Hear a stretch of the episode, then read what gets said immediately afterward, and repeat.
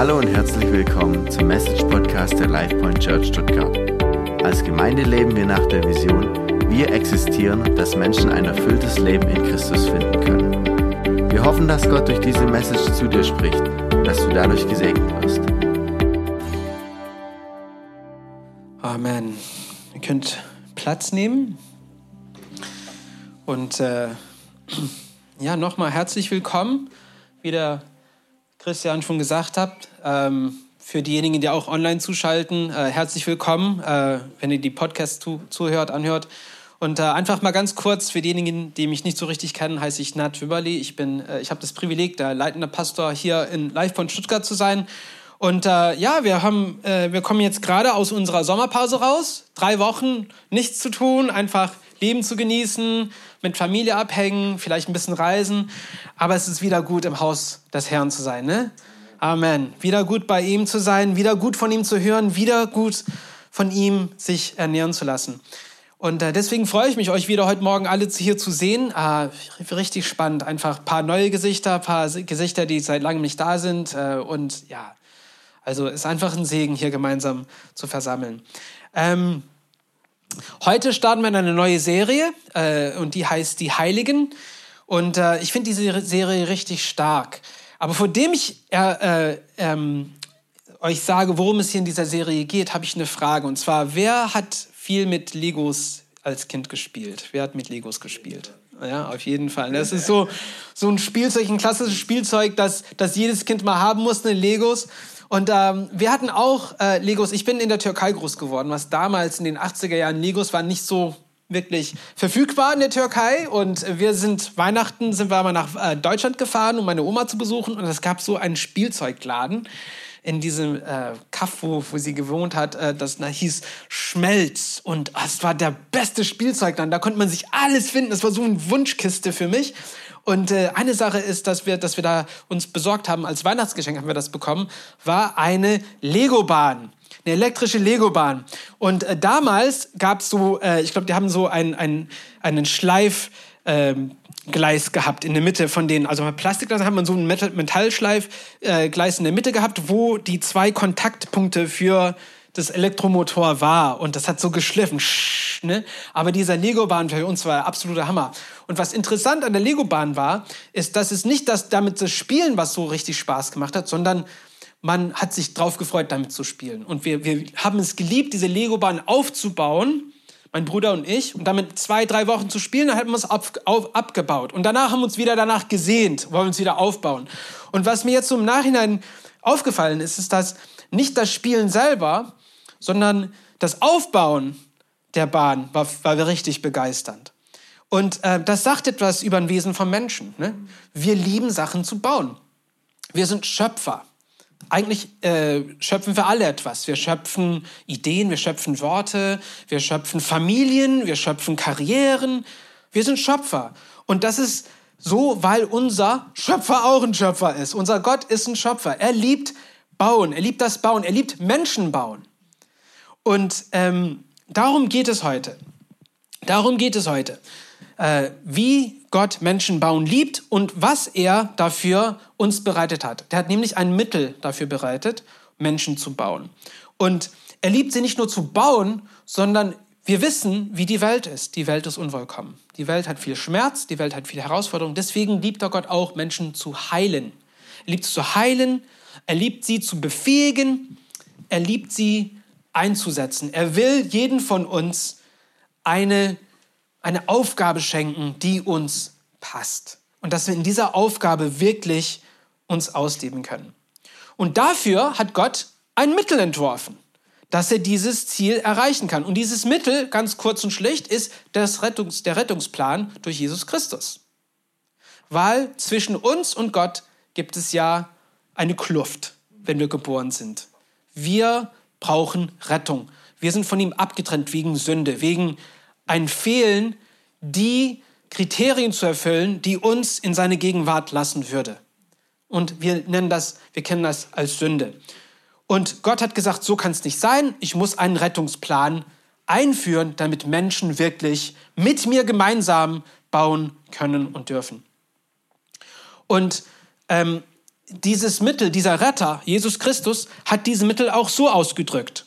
Er sagt im Matthäus Evangelium, äh, Vers, äh, Kapitel 16, Vers 18, sagt er, deshalb sage ich dir jetzt, und er redet mit Petrus erstmal, du Petrus, das heißt kleiner Stein, kleiner Fels, äh, äh, und du bist Petrus, du bist der kleine Fels. Und auf diesen Felsen, der große Fels, der meint sich selber, werde ich meine Gemeinde bauen und das Totenreich mit seiner ganzen Macht wird nicht stärker sein als sie.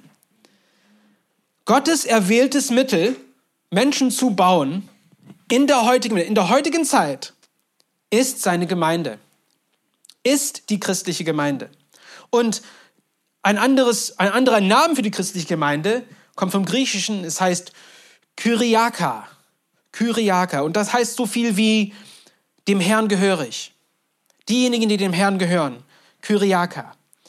Und wir bekommen das Wort Kirche von diesem griechischen Wort, kommt von Kyriaka. Das heißt, dem Herrn gehörig. Und wir wollen heute, heute geht's äh, äh, um, um die Kirche. Ne? Und wir wollen die Kirche definieren. Was ist die Kirche? Ne?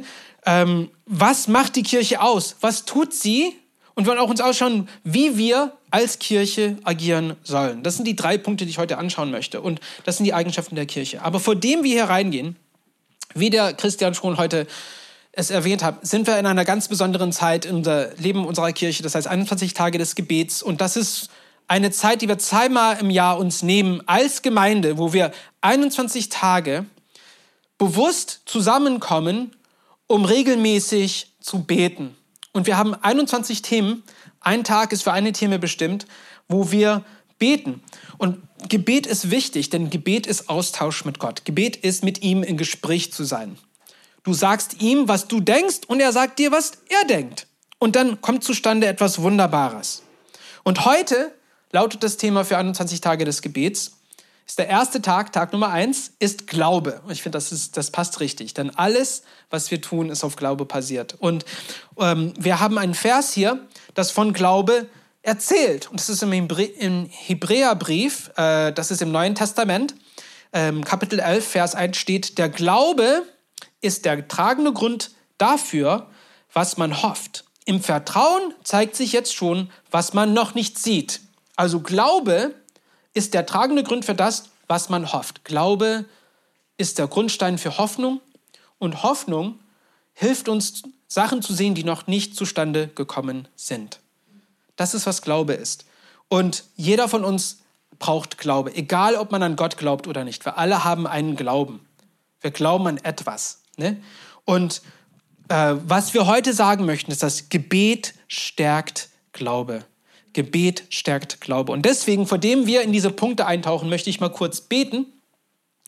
Und dann tauchen wir gleich ein. Beten wir gemeinsam. Lieber Jesus, ich danke dir für heute. Ich danke dir, dass du unser Retter bist. Ich danke dir, dass du den Rettungsplan in Bewegung gesetzt hast. Dass du als Mensch auf Erde gekommen bist, auf die Erde gekommen bist, um für unsere Sünden am Kreuz zu bezahlen. Aber nicht nur das, dass du mit uns Zeit verbracht hast, dass du zwölf Männer ausgebildet hast, deine Mission weiterzutragen. Und wir danken dir dafür, dass du deine Gemeinde gegründet hast, dass du der Grundstein bist, dass du der Fels bist, worauf wir uns basieren und nichts anderes, Jesus. Und wir wollen heute von dir hören. Ich bete, Herr Jesus, dass heute, wenn wir diese Worte hier teilen, das sind nicht meine Worte sein werden, sondern deine Worte. Dass du mit uns sprichst, dass du jeden von uns was sagst, das für uns bestimmt ist und dass, wenn wir in die Woche jetzt heute gehen, dieses Wort uns Kraft schenkt, uns Hoffnung schenkt, uns Zuversicht schenkt. Jesus, das zu tun, was im Leben bevorsteht, egal was die Lage ist. Und ich danke dir schon, dass du am Wirken bist. Heiliger Geist, rede mit uns. Wir lieben dich. In deinem heiligen Namen. Amen.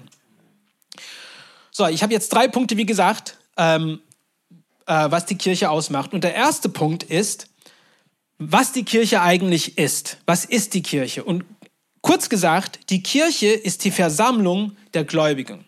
Also es ist eine Versammlung von gläubigen Leuten, die an Jesus Christus glauben.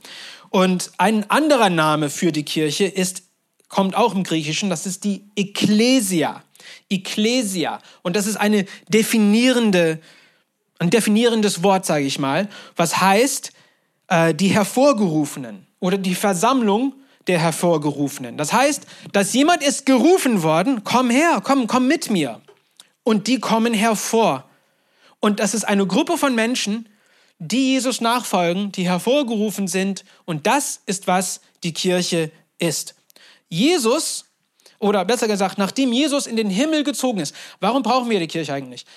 Jesus ist in den Himmel gezogen, körperlich, und da hat dann äh, den zurückgebliebenen Gläubigen der Ekklesia einen Auftrag gegeben. Und sie haben so reagiert. Wir lesen im Apostelgeschichte Kapitel 2, wie die Gemeinde, wie diese, diese Versammlung von Gläubigen äh, reagiert haben. Und es steht hier, alle, die an Jesus glaubten, ihr könnt hier mitlesen, wenn ihr möchtet, ähm, hielten fest zusammen und teilten alles miteinander, was sie besaßen. Sie verkauften sogar Grundstücke und sonstigen Besitz und verteilten den Erlös entsprechend den jeweiligen Bedürfnissen äh, an alle, die in Not waren. Einmütig und mit großer Treue kamen sie Tag für Tag im Tempel zusammen. Außerdem trafen sie sich täglich in ihren Häusern, um miteinander zu essen und das Mahl des Herrn zu feiern. Und ihre Zusammenkünfte waren von überschwänglicher Freude und aufrichtiger Herzlichkeit geprägt. Sie priesen Gott bei allem, was sie taten, und standen beim ganzen Volk in hohem Ansehen, und jeden Tag rettete der Herr weitere Menschen, so dass die Gemeinde immer größer wurde. Amen. Was wir hier lesen, ist Gemeinschaftsleben. Wir lesen hier von Gemeinschaftsleben. Und das ist, was eigentlich die Kirche ist, ist Gemeinschaft. Und in der früheren Kirchengeschichte, wie wir hier lesen, ist es eher eine Bewegung gewesen. Ja, es, ist mal, es war wie eine Bewegung. Wir sind alle mit. Es hat Leute mitgerissen. Was versteht ihr? Die wollten an dieser Gemeinschaft teilnehmen. Und das war so, die Begeisterung war so hoch, dass sie haben, ich verkaufe Grundstücke, damit es den anderen, anderen Menschen gut tut. Und Leute wollten miteinander Zeit verbringen. Die sind zusammen äh, abends abgehängt, waren so zu Hause, haben gemeinsam gegessen, haben gemeinsam gebetet, haben gemeinsam was unternommen. Und es steht hier, die waren auch regelmäßig zusammen am Tempel, was damals äh, die, die ersten Christen waren von jüdischer Herkunft. Und im, in der jüdischen Religion hat man ein Gotteshaus gehabt, das hieß der Tempel. Und um richtig dort ähm, Gott anbeten zu können, musste man Opfer darbringen. Und man versammelte sich deswegen im Tempel. Und die haben das auch gesehen. Die haben gesagt, es gibt Gottes Haus und da versammeln wir uns regelmäßig. Und es war eine Bewegung. Die Gemeinde, die Kirche war eine Bewegung. Ähm, das ist jetzt heute leider nicht mehr so wir sehen es eher als Institution. Und das ist erst so im 13. Jahrhundert so zustande gekommen. Dass es plötzlich super überorganisiert wurde und die Gemeinde oder die Kirche wurde eher als, sagen wir mal, die katholische Kirche oder die evangelische Kirche, wurde so definiert. Es war eher wie eine Organisation. Aber ursprünglich war es nicht so. Ursprünglich war es eine Bewegung. Und hier ist eine Sache mit Kirche ist, wenn, wenn man, wenn Kirche Gemeinschaft ist, heißt es, dass wir alleine wenn du gläubig bist, nicht die Kirche bist. Du bist Teil der Kirche, aber du bist nicht die Kirche. Du kannst die Kirche anderen repräsentieren, aber die Kirche ist nur wirklich, wenn die Gläubigen zusammenkommen. Das ist, wenn Kirche gesehen wird. Das ist, was die Kirche ist. Denn die Kirche ist eine Familie. Und man kann zum Beispiel, meine, ich war, äh, wir waren in den USA dieses Jahr mit, mit meiner Familie und ich bin zwei Wochen äh, früher nach Hause gekommen und dann, ich habe immer gewitzelt, ich bin Strohwitwer oder ich bin so regelrecht ledig und so, aber das, das hat eigentlich gestimmt, weil meine Familie war in Amerika und ich war halt der Papa, aber ich hatte keine Familie. Ich war halt ein Einzelgänger. Und so ist es genau mit Kirche. Wenn wir nicht zusammen sind, sind wir nicht eine richtige Familie. Und was das heißt ist, dass wenn man den Versammlungen von der Kirche fernbleibt, ist das für einen individuellen erstens nicht hilfreich und zweitens, es kann schädlich sein. Es kann schädlich für unsere Psyche sein, es kann schädlich für unser Geistesleben sein, es kann schädlich für unsere Effektivität sein. Und es steht sogar, äh, Paulus, der, der große Missionar, ähm, hat auch vieles darüber geschrieben. Und ein Buch, das er anscheinend geschrieben haben könnte, Hebräerbrief, steht so eine Mahnung drin. Eine Mahnung steht hier drin, steht da drin im äh, Hebräerbrief Kapitel 10, und weil wir auch füreinander verantwortlich sind, das sind die Gläubigen, wollen wir uns gegenseitig dazu anspornen, einander Liebe zu erweisen und Gutes zu tun.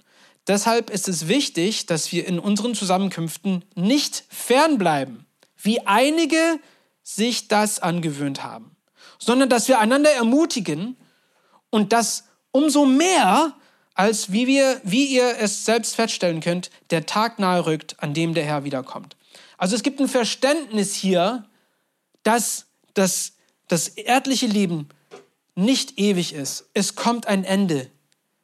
Entweder werden wir, wird unser Körper aufgeben und wir sterben, oder der Herr selber wird zurückkommen, um uns mitzunehmen. Also es gibt ein Ende und unser Auge drauf zu behalten. Es gibt ein Ziel. Und deswegen müssen wir weitermachen. Wir dürfen nicht aufgeben, denn es ist leicht aufzugeben. Sagen, ah, ich habe keine Lust mehr. Ich habe keine Lust mehr, heute in die Gemeinde zu gehen. Heute habe ich was anderes vor. Aber wenn das so in der Länge zu einer Gewohnheit wird, ist es schädlich für dich und mich. Es ist auch schädlich für die Welt eigentlich. Weil wir werden später sehen, im zweiten und dritten Punkt, worum, warum die Kirche überhaupt äh, zustande gekommen ist. Und im, im Gottesdienst, warum feiern wir Gottesdienst? Genau aus diesem Grund. Wir müssen zusammenkommen. Und im Gottesdienst ist es eine besondere Gelegenheit, wie wir hier in LifePoint sagen, wir wollen Gott kennen. Wir wollen gemeinsam ihn kennen. Kennen heißt, mehr über ihn, ihn zu erfahren, aber es heißt auch, ihn zu erleben. Ich kenne Gott, ich habe ihn erlebt, ich habe seine Gegenwart gespürt, ich habe gesehen, was er in meinem Leben gemacht hat, ich habe ich hab für jemanden gebetet, ich habe gesehen, wie er sie, diese Person geheilt hat. Gott kennen kann man gemeinsam machen. Deswegen kommen wir zusammen am Gottesdienst. Und zweitens ist, wir wollen Freiheit finden. Das ist das, das Zweite, was wir sagen. Wir wollen Gott kennen, wir wollen Freiheit finden. Was heißt Freiheit? Freiheit wirklich heißt eine Leichtigkeit, das tun zu können, was äh, einem auf dem Herzen liegt, was seine Bestimmung ist, wofür man geschaffen worden ist. Und das geht in Gemeinschaft. Das geht nur am besten in Gemeinschaft, wenn wir gemeinsam unterwegs sind. Denn manchmal gibt es etwas, was man erlebt hat, was einen verletzt hat. Ich habe eine Verletzung und ich blute innen drin irgendwie. Aber ich kann mich selber nicht tragen. Dann gehst du in Gemeinschaft mit deinen Geschwistern und die tragen dich. Die hören dir zu, die beten für dich die geben dir Zuspruch. Und das, deswegen haben wir auch als Kirchgemeinden Kleingruppen, wo Sonntag, wir sind alle zusammen, aber unter der Woche können wir zusammenkommen, wie die erste Kirche es gemacht haben. In den Häusern haben sie sich versammelt und haben Zeit miteinander verbracht. Und das ist so wichtig für uns als Menschen, für unsere Gesundheit, dass wir das tun. Und das ist genau, was Gott will, dass wir guten Austausch haben, dass wir uns gegenseitig unterstützen. Wir wollen Gott kennen und wollen Freiheit finden. Und das bringt mich zum zweiten Punkt. Erster Punkt ist, dass die Kirche ist eine Versammlung der Gläubigen. Und zweitens ist, die Kirche hat einen Auftrag. Es ist nicht nur ein, ein Club oder ein Verein oder eine schöne Gemeinschaft, sondern es hat einen Zweck. Und was ist dieser Zweck? Und diesen Zweck können wir in den letzten Worten, die Jesus mit den Jüngern oder seinen Nachfolgern gesprochen hat, vor dem er in den Himmel gezogen ist, raushören. Und es steht so, im Matthäus-Evangelium, Kapitel 28, Verse 18 bis 20, sagt Jesus, Jesus trat auf sie zu und sagte, mir ist alle Macht im Himmel und auf der Erde gegeben. Darum geht zu allen Völkern und macht die Menschen zu meinen Jüngern. Tauft sie auf den Namen des Vaters, des Sohnes und des Heiligen Geistes und lehrt sie, alles zu befolgen, was ich euch geboten habe. Und seid gewiss, ich bin jeden Tag bei euch bis zu Ende der Welt. Amen. Starke, starke Worte. Was wir hier sehen, Auftrag der Kirche ist, ganz kurz und schlicht gesagt, Menschen zu retten. Ein Mittel dafür zu sein, dass Gott Menschen rettet. Wir sind, oder besser gesagt, die Kirche ist Gottes erwähltes Mittel, ist wie seine, würde ich sagen, seine Botschaft der Welt, Menschen zu retten. Er will die Welt retten. Äh, wir haben neulich Marvel-Film zu Hause mit den Jungs und es geht alles um die Superhelden, was alles tun können, all diese Superfähigkeiten. Die Kirche ist voller Superhelden, weil wir mit dem Auftrag äh, beauftragt worden sind, die Welt zu retten. Also das ist, was Superhelden machen. Ne? Wir, wir retten die Welt. Oh, heute habe ich wieder die Welt gerettet von, wer weiß was, Meteor aus dem All oder so. Ne? Aber das ist eigentlich der Auftrag von der Kirche. Das ist krass. Die Kirche ist dazu da, um die Welt zu retten. Und was sagt Jesus? Er sagt, geht auf Menschen zu. Er sagt, tauft diese Menschen. Was heißt tauft? Das, wir laden sie in die Gemeinschaft ein. Wir weihen sie in Gemeindeleben ein. Und dann sagt er, lehrt diesen Menschen, was ich euch gelehrt habe. Und was heißt das Lehren? Das heißt, wir geben Zeugnis ab an dem, was Gott in unserem Leben gemacht haben. Wir reden davon, was er tun möchte. Wir reden davon, was er tun wird. Wir prophezeien übereinander, wenn es sein muss. Und wir begleiten einander in dieser Mission. Und das, das Krasseste ist, wir senden einander raus. Jemand sagt, ich habe ein, ich habe, mein Herz brennt für, ich weiß nicht, ähm, einen Stamm in Afrika. Dann geh dahin. Geh zu diesem Stamm hin und sei ein Zeugnis. Und wir unterstützen dich. Das ist das Krasseste. Ich bin eigentlich ein Produkt von so etwas. Meine, meine Eltern, ähm, mein Vater ist Amerikaner, meine Mutter ist Deutsche und ich bin so ein Mischmasch davon. Also weiß nicht genau, wer ich bin. Aber was ich weiß, ist, dass meine Eltern sich entschieden haben, diesen Ruf zu verfolgen. Und sie sind dann in die Türkei gezogen. Und ich bin dort groß geworden. Und das hat mein Leben so geprägt. Ich bin so, so dankbar dafür. Natürlich gab es Verluste. Ne? Also ich bin nicht ganz amerikanisch, ich bin nicht ganz deutsch, ich bin nicht ganz türkisch, so immer zwischen den Welten drin. Aber mein Leben wurde dadurch bereichert, weil sie den Ruf Gottes gefolgt haben. Und deswegen bin ich so ein Unterstützer von dieser Sache. Geht raus, macht was, erreicht Leute, gibt ihnen Hoffnung. Es gibt nichts Besseres als Hoffnung. Wir können ihnen einen Brunnen graben. Wir können ihnen Wasser bringen. Aber dieser Brunnen wird auslaufen. Aber nicht die Hoffnung Gottes. Nicht die Hoffnung Gottes. Und das ist das Krasseste, wenn jemand rausgesandt, rausgesandt wird. Und eine andere Sache, die wir im, im Sinn behalten müssen, ist, dass die Kirche nicht McDonald's ist. Die Kirche ist nicht McDonald's, okay? Die Kirche ist nicht, nicht dazu da, um dich und mich zu füttern. Dazu ist nicht die Kirche da. Die Kirche ist da, um uns zu befähigen, dieses geistliche Ernährung, das, das findet in der Gemeinschaft statt, aber dazu ist die Kirche nicht da. Wir kommen nicht im Gottesdienst, ah, ich will heute wirklich gefüttert werden, ich will zu, also, äh, ein, ein Wort zugesagt sagen, das mich stärkt. Klar, das ist, das ist ein, ein Segen, das man erlebt, aber unser eigentlicher geistlicher Wachstum ist unsere Verantwortung, unsere individuelle Verantwortung. Wir müssen individuell mit dem Herrn Jesus Christus unterwegs sein, mit ihm Zeit unter der Woche verbringen, auch als einzelne Person, sowohl in Gemeinschaft mit anderen Christen. Die Kirche ist nicht dazu da, um unsere geistlichen Bedürfnisse zu erfüllen. Dazu ist sie nicht da. Die will uns befähigen. Die Kirche hat einen Auftrag und es lädt dich und mich ein, Teil dieses Auf Auftrags zu werden. Und ein anderes Ding, das in diesem Vers steht, sagt, was sagt Jesus? Und seid gewiss, ich bin jeden Tag bei euch bis zum Ende der Welt. Und was das heißt, ist, Gott ist nicht da. Jesus ist nicht da, um deine und meine Wünsche zu erfüllen. Sagt, ja, ich bin da, ich bin immer bei dir, ich bin bei dir, wenn du sogar äh, Sachen tust, die dir nicht irgendwie äh, profitieren. Der, der, Jesus will uns segnen, indem wir sein Leben ausleben. Indem, denn er weiß, was du und ich ausmacht. Er, er ist unser Schöpfer. Er weiß, wo, wozu wir bestimmt sind. Und er will bei, er ist bei uns, aber besonders er ist bei uns, wenn wir mit ihm zusammengehen. Wenn wir ihm folgen, statt zu sagen, hey Jesus, komm mit, ich habe einen Plan. Der, er kann dich nicht da segnen. Er kann dich höchstens retten, aber er kann dich nicht segnen, weil wir nicht mit ihm zusammen wandeln. Und die Kirche ist kein McDonald's. Es ist da, um eine Mission zu äh, erfüllen. Und wir sind dazu eingeladen.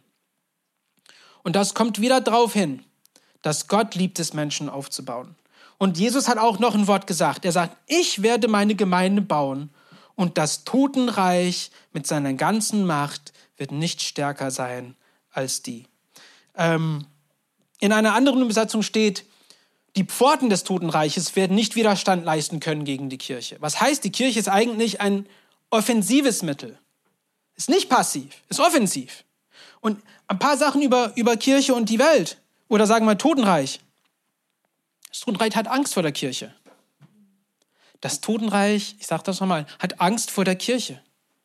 Und, und was das Totenreich möchte, die Bösen, also wir nennen, wir nennen Satan oder der Teufel, so nennen wir ihn, aber es gibt wirklich einen Feind des Guten.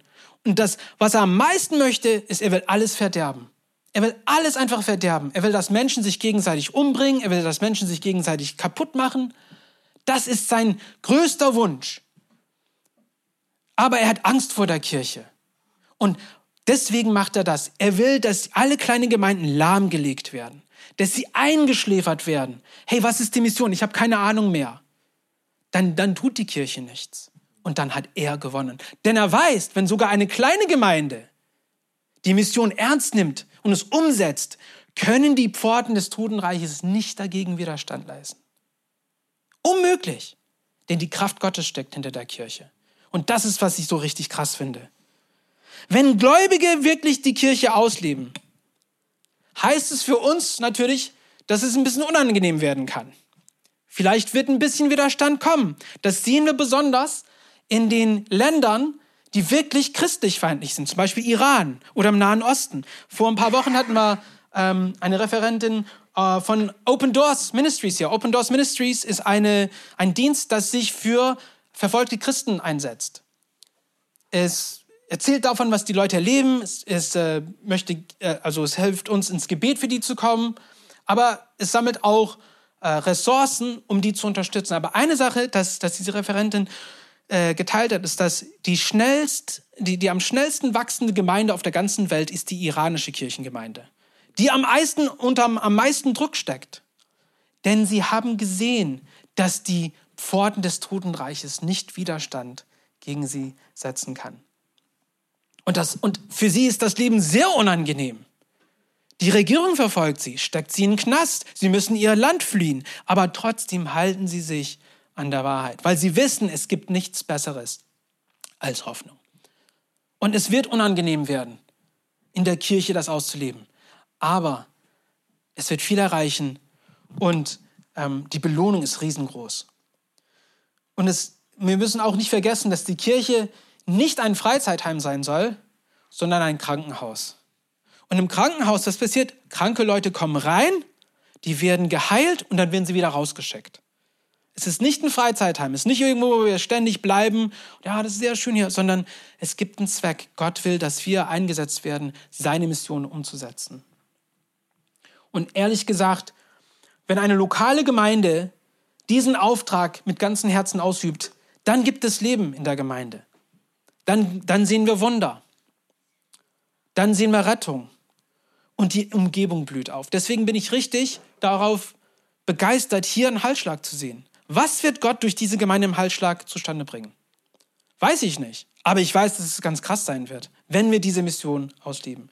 Als letztes in diesem Punkt würde ich sagen, dass die Kirche Gottes Geschenk an, der, an die Welt ist. Das ist sein Geschenk an die Welt. Er hat gesagt, die Welt braucht eine Bewegung, die Menschen wieder zu mich zieht. Quelle des Lebens, Quelle des alles, was gut ist. Sonst werden sie ihren Weg nicht finden können. Ist das Licht der Welt. Die Kirche ist ein Geschenk. Und das da dürfen wir nicht unterschätzen. Die Kirche ist nicht irrelevant. Die Kirche ist nicht mehr veraltet. Es ist nicht mehr Tradition. Es ist nötig. Es ist das modernste Ding, das es je gegeben hat, würde ich sagen. Wenn die Kirche es nicht gegeben hätten wir die, also die, ähm, Renaissance nicht zum Beispiel. Alles, was, was im schönen Kunst eigentlich hervorgebracht worden ist, hat, hat die Kirche damit zu tun gehabt, weil es mit dem Schöpfer selber verbunden ist. Die Kirche ist unglaublich nötig für die Welt.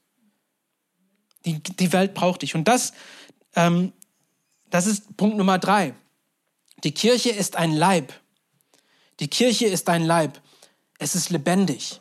Und äh, wir werden es ein bisschen länger Abschnitt hier schnell durchlesen. Aber verfolgt, ich habe ein paar Punkte und dann kommen wir gleich ans Ende. Aber hier, die Kirche ist ein Leib. Im, im, im äh, ersten Korintherbrief, Kapitel 12, lesen wir folgende Worte. Und Paulus schreibt an die Gemeinde im, äh, in der Stadt Korinth, in der heutigen ähm, Griechenland. Und es steht hier, denkt zum Vergleich an den menschlichen Körper. Er stellt eine Einheit dar, die aus vielen Teilen besteht. Oder andersrum betrachtet, er setzt sich aus vielen Teilen zusammen, die alle miteinander ein zusammenhängendes Ganzes bilden. Genauso ist es bei Christus, denn wir alle, ob Juden oder Nichtjuden, Sklaven oder Freie, sind mit demselben Geist getauft worden und haben von derselben Quelle dem Geist, des Geist Gottes zu trinken bekommen. Und dadurch sind wir alle zu einem Leib geworden. Und wie der Körper besteht dieser Leib aus vielen Teilen. Nicht nur aus einem, wenn der Fuß behaupten würde, weil ich nicht in die Hand bin, gehöre ich nicht zum Körper. würde er trotzdem nicht aufhören, ein Teil des Körpers zu sein. Und wenn das Ohr behaupten würde, weil ich nicht das Auge bin, gehöre ich nicht zum Körper, würde es trotzdem nicht aufhören, ein Teil des Körpers zu sein. Wenn der ganze Körper nur aus Augen bestünde, wo bliebe dann das Gehör? Wenn er nur aus Ohren bestünde, wo bliebe das, der Geruchssinn? Tatsache jedoch ist, dass Gott entsprechend seinem Plan jedem einzelnen Teil eine besondere Aufgabe innerhalb des Ganzen zugewiesen hat. Was wäre das schließlich für ein Körper, wenn alle Teile dieselbe Aufgabe hätten? Aber so ist es ja nicht. Es gibt einerseits viele verschiedene Teile und einerseits, andererseits nur einen Körper. Amen. Ich habe gesagt, dass die Kirche das modernste Institution, sage ich mal, oder Struktur ist, das die Welt je gesehen hat. Denn es fördert Einheit in Vielfalt. Das gab es nirgendwo davor. Einheit in Vielfalt. Dass egal was dein Hintergrund ist, egal was du erlebt hast, egal welche Sprache du, du gesprochen hast, egal welche Religion du zuvor hattest, bist du Teil des Körpers und bist völlig angenommen. Du bist ein ganzer Mitglied, nicht ein halber Mitglied, sondern ein ganzer Mitglied. Und Gott schaut nicht auf unsere Ausbildung. Er schaut nicht darauf zu sagen, hey, was ist dein, dein Diplom oder ähm, wie schnell bist du im Sport oder so. Nee, für ihn ist das egal. Er sieht nur, er weiß, was dein Potenzial ist. Und das ist, was er sieht. Er sagt, dieses Potenzial will ich ausbauen. Und was noch krasser ist, versteht hier, jedes Körperteil hat einen Auftrag, das für diesen Körperteil spezifisch bestimmt ist.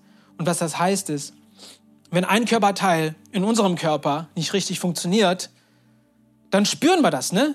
Sagen wir mal, die Nerven in meinen Händen funktionieren richtig, dann kribbelt's. Und das ist nicht etwas, das super lebensbeeinträchtigend ist, aber es stört, wenn es nicht geht. Wenn du, wenn du etwas anfasst, du weißt, was, das stimmt nicht. Und so ist es genau in der Kirche. Wenn ein Teil nicht gut ist, wenn ein Teil seine Rolle nicht erfüllt, spürt es das ganze Körper. Und man merkt, da ist was falsch dran. Es ist, es ist krank. Und deswegen bist du wichtig für die Gemeinde. Deswegen sind wir alle wichtig. Jeder spielt eine Rolle. Und ich würde behaupten, dass die Rollen, die nicht gesehen werden, wahrscheinlich am wichtigsten sind. Denn es gibt Körperteile, die nicht so cool sind, wie zum Beispiel das Gedärm. Ne? Ja, wer will Gedärm sein? Niemand. Aber es ist so wichtig, dass das Ding gut funktioniert. Sonst stirbt das ganze Ding ab. Super wichtig. Und so ist es mit uns. Jeder von uns hat eine Rolle. Jeder von uns hat einen Auftrag. Und dein Auftrag ist super, super wichtig. Aber niemand sagt das meistens. Jeder will im Rampenlicht stehen. Aber das ist nicht so wichtig.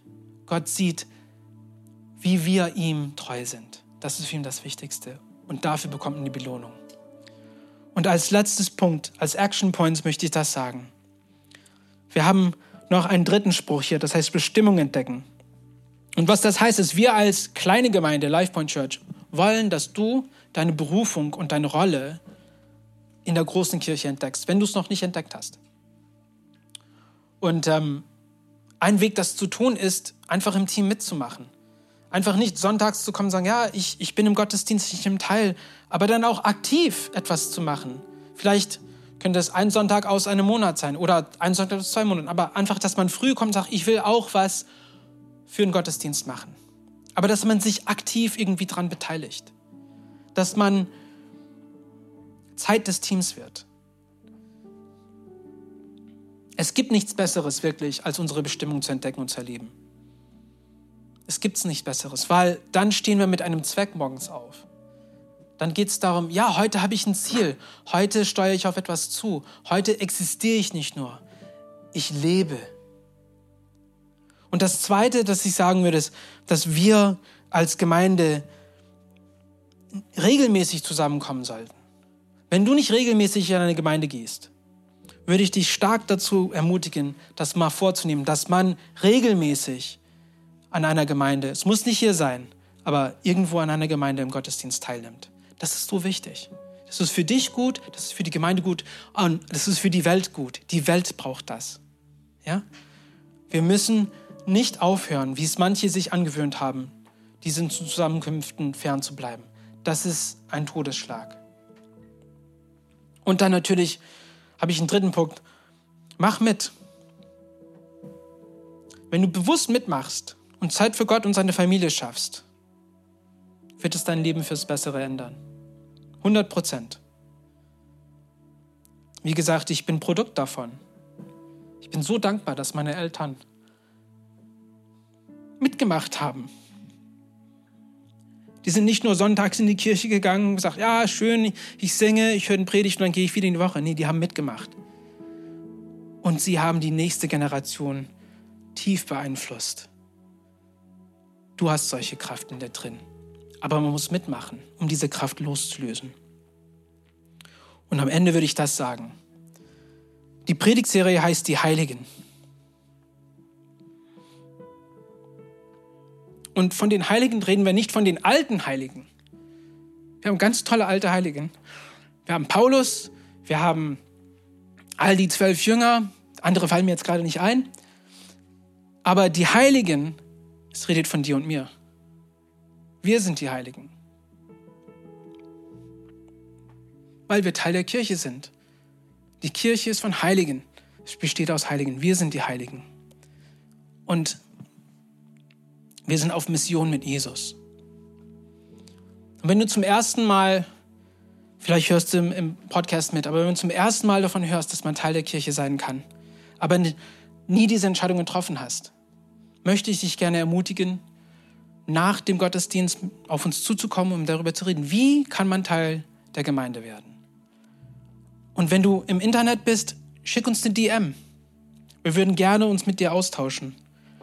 Einfach zu reden, wie wird man Teil der Gemeinde. Denn das ist das Wichtigste, was man tun kann. Das beeinflusst alles.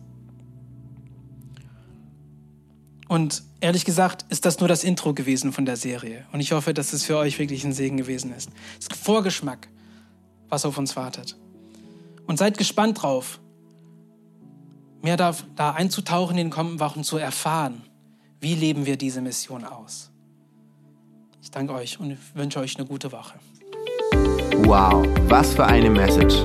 Wir hoffen, dass dieses Wort zu dir gesprochen hat und dich durch den Tag und die kommende Woche begleiten wird. Wenn du mit uns in Kontakt treten möchtest, kannst du gerne auf unsere Website und Social Media vorbeischauen. Bis zum nächsten Mal, sei gesegnet.